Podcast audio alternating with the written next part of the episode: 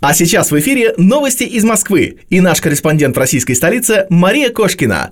Добрый день, уважаемые слушатели радиостанции «Мегаполис Торонто». Вот что интересного происходит в Москве. В России начался взрывной рост заболеваемости ковидом на фоне распространения штамма омикрон. Цифры уже побили рекорды за все время пандемии и продолжают расти. Как сообщают столичные власти, число госпитализаций и тяжелых случаев при этом не растет. Сейчас силы брошены на организацию работы районных поликлиник. При первых симптомах ОРВИ и температуре до 38 градусов рекомендовано идти к дежурному врачу поликлиники без записи и звонка на линию 122. Количество дежурных врачей значительно увеличено. Они работают с 8 утра до 20 часов без выходных. Впервые за два года медицинские власти приняли решение сократить сроки карантина для заболевших коронавирусом до 7 дней. Раньше нельзя было выходить из дома в течение двух недель с момента получения положительного теста. Как пояснила вице-премьер Татьяна Голикова, власти будут наблюдать за эпидемиологической ситуацией и если потребуется корректировка сроков, ее осуществят. По данным Голиковой, сейчас в стране уровень коллективного иммунитета к COVID-19 составляет почти 64 24%. Отметку в 80% преодолели Санкт-Петербург, Севастополь, Карелия и Чукотский автономный округ. Голикова подчеркнула, что среди заболевших новым штаммом привитыми являются 28%, а на долю невакцинированных приходится почти 70% случаев. Казалось бы, странным на фоне новостей о коронавирусе стало решение Госдумы отменить оба закона о введении QR-кодов для входа в общественные места и транспорт. QR-коды, напомню, получают привитые или недавно переболевшие ковидом.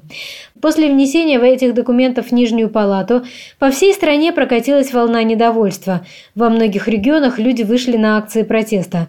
Когда рейтинги президента и правительства начали снижаться, Дума единогласным решением отправила законопроекты на доработку. Стало известно об открытии новых станций метро в текущем году. На северо-востоке Москвы построят станции большой кольцевой линии Марина Роща, Рижская и Сокольники. С этих станций можно будет сделать пересадку на салатовую, оранжевую и красную линии московского метрополитена, а также перейти на МЦД-2, оказаться на Рижском вокзале, воспользоваться наземным транспортом. На восточном участке БКЛ откроют станции «Текстильщики», «Печатники», Нагатинский затон, Кленовый бульвар. Пассажиры смогут сделать переход на фиолетовую и салатовую линии метро, на строящуюся Берилевскую линию и МЦД-2. Предстоит также открытие станций Каширская и Варшавская. Когда БКЛ замкнется в 2023 году, завершится крупнейший в мире проект в области метростроения. Линия будет состоять из 31 станции общей протяженностью 71 километр. С улиц Москвы убрали новогодние ели, но световые конструкции будут украшать город до конца января, сообщили в столичном комплексе городского хозяйства. На улицах еще остаются почти 60 световых цифр 2022. Другие световые конструкции, тоннели и арки, навесы из гирлянд, гигантские елочные шары останутся на улицах, площадях, в парках и скверах до весны. Они служат источником дополнительного освещения столицы и хорошего настроения горожан в короткие зимние дни. Всего к Новому году и Рождеству Москву украшали более 4000 декоративных конструкций. Экскурсию «Ночь в метро» с продолжением в отеле «Националь» начнут проводить в московском метрополитене. Первое мероприятие состоится с 28 на 29 января, сообщается в телеграм-канале столичного департамента транспорта. Город засыпает, просыпается метро. Сначала вы попадете в ночную подземку, прокатитесь на ретро-поезде А 1930-х годов, побродите по безлюдным станциям, посмотрите, где ночуют составы. После этого о тайнах своей ночной жизни жизни расскажет Националь. Вы побываете в легендарном отеле на спектакле экскурсии «Заблудшие». И все это за одну ночь, которая запомнится навсегда, рассказывают организаторы. Мероприятия пройдут с соблюдением всех эпидемиологических мер безопасности.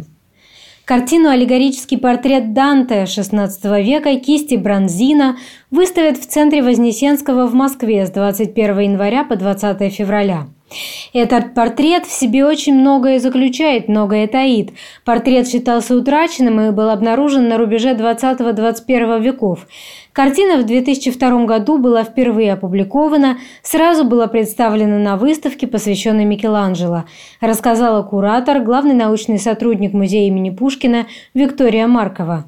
Картину написал в 1532-33 годах Аньола Бронзина. Работа входит в трилогию «Великие поэты Тосканы, воспевающие любовь». Ее героями также стали Франческо Петрарко и Джованни Боккаччи, но до нашего времени дошел только портрет Данте. С момента обнаружения портрет находился в частной коллекции в Италии, но в 2020 году его решили продать. Новым владельцем стал учредитель Центра Вознесенского, но с условием, что постоянным домом произведения останется Италия.